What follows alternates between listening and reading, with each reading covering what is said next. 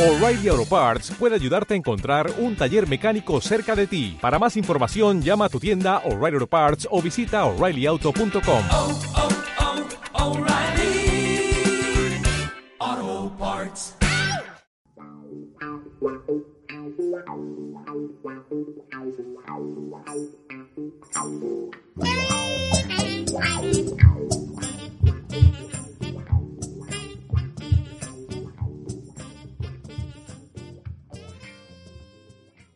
Una filtración inmensa, esta que se ha producido, pero inmensa, realmente enorme esta filtración a través del Consorcio Internacional de Periodismo de Investigación. En España, uno de los medios eh, vinculados a este consorcio es eh, La Sexta. Vamos a conocer algo de la intrahistoria. ¿Vosotros eh, cuándo os enteráis de que está todo esto, que son miles y miles de documentos sobre la mesa y que hay que investigarlos? ¿Cuándo comienza la filtración desde dentro? Bueno, a nosotros, a la Sexta, se nos avisa hace eh, casi un año, varios meses, y se, se monta un pequeño grupo de, periodistas que ya habíamos trabajado en, filtraciones anteriores, en los papeles de Panamá, con Joaquín Castellón al frente. Y, y, bueno, eso hace casi casi un añito llevamos con ello. Eh, fíjate que yo me he acordado de los papeles de Panamá, precisamente con esta filtración. Era como el ancestro de esto porque era básicamente eh, lo mismo, los eh, consocios, eh, las empresas que se creaban en paraísos eh, fiscales, pero era mucho más pequeña esa filtración a esta que es eh, masiva y enorme. Sí, o sea, en realidad los papeles de Panamá fueron 11 millones y medio de documentos, los papeles de Pandora, los Pandora Papers son casi 12 millones, la diferencia es que aquí son 14 despachos, Y cada uno trabaja de una manera. Los papeles de Panamá eran eh, los papeles de Mossack Fonseca, era un solo despacho, entonces eh, fueron más fáciles de abordar, porque cuando ya sabes cómo trabaja alguien, ver la intrahistoria de cada caso era más sencillo. Aquí había 14 proveedores y, 10, y 38 jurisdicciones. Entonces, eso complicaba mucho lo que es la, el trabajo de, crear historias. Básicamente, para que nos entendamos, eh, corrígeme si me equivoco, pero básicamente lo, en lo que consiste este, eh, lo que pasa y lo que ocurre y lo que aparece en cada caso es que alguien o una empresa con mucho dinero, con mucho potencial económico, contrata a un despacho de abogados eh, para que cree un entramado de empresas en paraísos eh, fiscales y llevar eh, su dinero allí y intentar eludir de esa forma los impuestos, el fisco de cada país, porque tiene una legislación más laxa. Más o menos es eso el proceso, ¿no? Bueno, eh, una empresa en una jurisdicción offshore se puede abrir por muchos motivos. Puede ser eh, porque bien sea una persona que no tiene una residencia fija, bien porque eh, justo coincida que va a trabajar en el país, pero lo normal no suele ser eso, son casos muy puntuales. Y si es una persona, en este caso un español, que quiere abrir una sociedad en algún paraíso fiscal o en una jurisdicción opaca, nosotros siempre preguntamos si eso está declarado Hacienda, no hay ningún problema. Si no, es cuando viene el problema, porque es, como tú decías, donde puede haber eh, un problema fiscal para, para la persona. No es eh, un problema, una cuestión eh, legal, es eh, casi moral, bueno, en algunos casos es de las dos eh, formas, pero el impedimento es sobre todo moral irse fuera de España a tributar fuera o no tributar nada porque en ese lugar apenas hay impuestos, apenas se paga de esa posición que se tiene. Llama la atención mucho el hecho de que hay cientos de españoles o de empresas españolas implicadas en todo esto, en todos estos eh, papeles. Han llamado la atención mucho los casos de dos eh, grandes eh, artistas, grandes, lo quiero decir, por el dinero, por lo que han vendido. Hablo de Julio Iglesias y Miguel Bosé, pero son muchos más, ¿no? Sí, bueno, eh, al final los artistas, ellos, el, la, la, excusa general suele ser que viajan mucho, que viven eh, en, más de un país, digamos que no tienen una residencia fija, ese es la, el, el, argumento del que hablábamos antes, ¿no? Y además de eso, ellos tienen unos grandísimos royalties, derechos de imagen, eh, derechos de autor, ¿no? Son muchas fuentes de ingresos y entonces suele ser habitual que recurran a, a este tipo de estructuras y también jefes de Estado, presidentes, eh, personas eh, del mundo de la administración y la política muy importantes que también están en esos papeles. Sí, eh, en estos papeles estábamos hablando, creo que eran en torno a 50 jefes de Estado, sobre todo en Latinoamérica están teniendo muchísimo eco esta, esta filtración porque eh, había tres presidentes, eh, por ejemplo el presidente chileno Sebastián Piñera, que, que ahora mismo la Fiscalía le va a investigar, lo ha anunciado en las últimas horas, ¿no? Y por supuesto que siempre que hay un primer ministro o un presidente resuena mucho más eh, la investigación.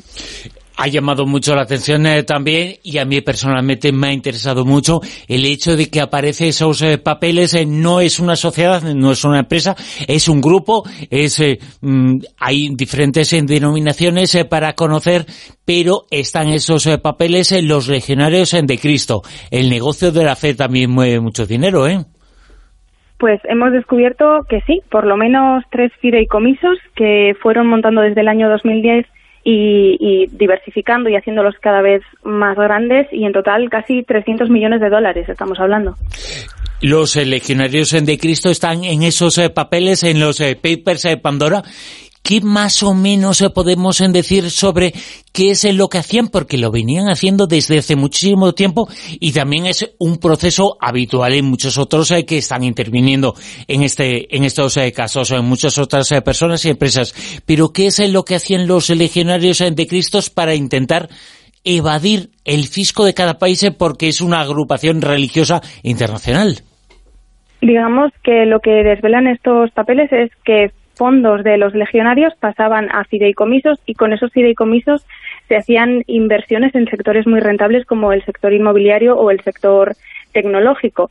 Y al estar a través de un fideicomiso hecha la inversión, no era una inversión directa de los legionarios y en los últimos años, con todos los problemas eh, legales que han tenido, varios casos eh, por distintos motivos, no solamente el de los presuntos abusos sexuales dentro de la orden, muchos otros, el dinero dejaba de ser suyo, por lo tanto, legalmente tampoco se les podía confiscar.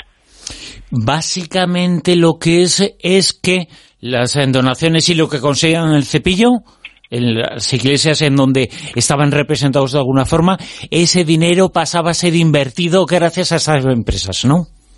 Ellos solo han admitido eh, la tenencia de uno de los fideicomisos que era, eh, digamos, destinaban a servicios caritativos de jubilación y de asistencia médica de, los miembros de la orden. Pero lo que demuestran los papeles es que ese que sí que admiten recibían dinero de otros dos, que, que según ellos era dinero privado del padre Luis Garza Medina, pero sin duda era él viene de una familia muy rica, pero es mucho dinero para venir de, de una herencia, ¿no? Vale más que nunca ese dicho que la fe mueve montañas, eh, que se dice, pero en este caso la fe mueve montañas de dinero, porque ese mucho dinero el que se ha manejado en todo esto. Son miles de millones. Eh. Hay un cálculo sobre el dinero que se ha logrado evadir, por ejemplo, en nuestro país, gracias a estos eh, a estas empresas, a esos entramados que aparecen en los papeles de Pandora. No tenemos el dato y no lo tenemos porque no hemos recibido respuesta de, muchas de las personas que figuran, entonces no podemos saber si ese dinero está declarado o no está declarado. Nosotros sabemos que está en una jurisdicción offshore. Lo que no podemos saber, si no nos lo dice la persona implicada, es si lo ha declarado Hacienda o no, si es un dinero que Hacienda conoce o no. ¿Ha habido algún tipo de reacción a nivel oficial ante la aparición de estos eh, papeles y de estos eh, documentos a nivel oficial y que de cada uno de los implicados? Eh, de los implicados, en principio no, porque todos están avisados eh, con antelación, pero lo que sí que ha habido es una respuesta por parte de, agencia que nos ha mandado un requerimiento eh, pidiéndonos el acceso a esos 600 nombres de españoles que publicábamos que estaban en, en los Pandora Papers y nuestra intención siempre es la de colaborar en, lo que podamos. Nosotros no somos eh, Hacienda, nosotros vamos a por las historias, por el, digamos, el relato que hay detrás, pero por supuesto que colaboramos cuando, cuando nos lo requieren judicialmente. Cuando te he preguntado por eh, Miguel Bosé, seguramente todo el mundo ha pensado y habrás escuchado ese, el que lo niegue, como niega tantas cosas últimamente, pues eh, niega la realidad, pues también puede negar el virus y estos papeles. Sí, bueno, Miguel Bosé Mm, ha sido muy difícil contactar con él, él no vive en España ahora mismo y, por supuesto que, en cualquier caso, en el 2016 él era residente en Panamá y la sociedad estaba en Panamá, o sea que su explicación hubiera sido sencilla si nos lo hubiera querido dar, él era residente en un país, pero ni siquiera nos ha querido dar esa explicación, ¿no? Una, eh, una última cuestión, eh, porque los eh, Pandora Papers, aunque sea muy básica, pero ¿por qué se llama así? ¿Por qué Pandora?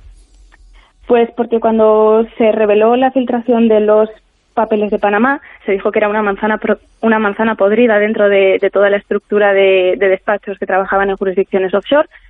Esta nueva filtración demuestra que no, que son 14 despachos que también actuaban siguiendo eh, los mismos criterios de en cierta manera dudosos y sentimos que hemos abierto un poco la caja de Pandora de nuevo hemos dejado salir otra vez todos los males de, las jurisdicciones offshore y veremos en qué queda. ¿Y habrá en el futuro alguna información eh, más? ¿Estáis manejando todavía documentos? Eh, porque son 12 millones de documentos. Nos eh, comentas y nos has dicho. ¿Hay todavía nombres que nos pueden sorprender entre los que van a aparecer? Yo creo que sí. aún, desde luego, quedan nombres y, vamos a seguir relatándolos, contando las historias, hablando de fechas, de cantidades y yo creo que aún aún queda queda rato de, de los Pandora Papers. Wow.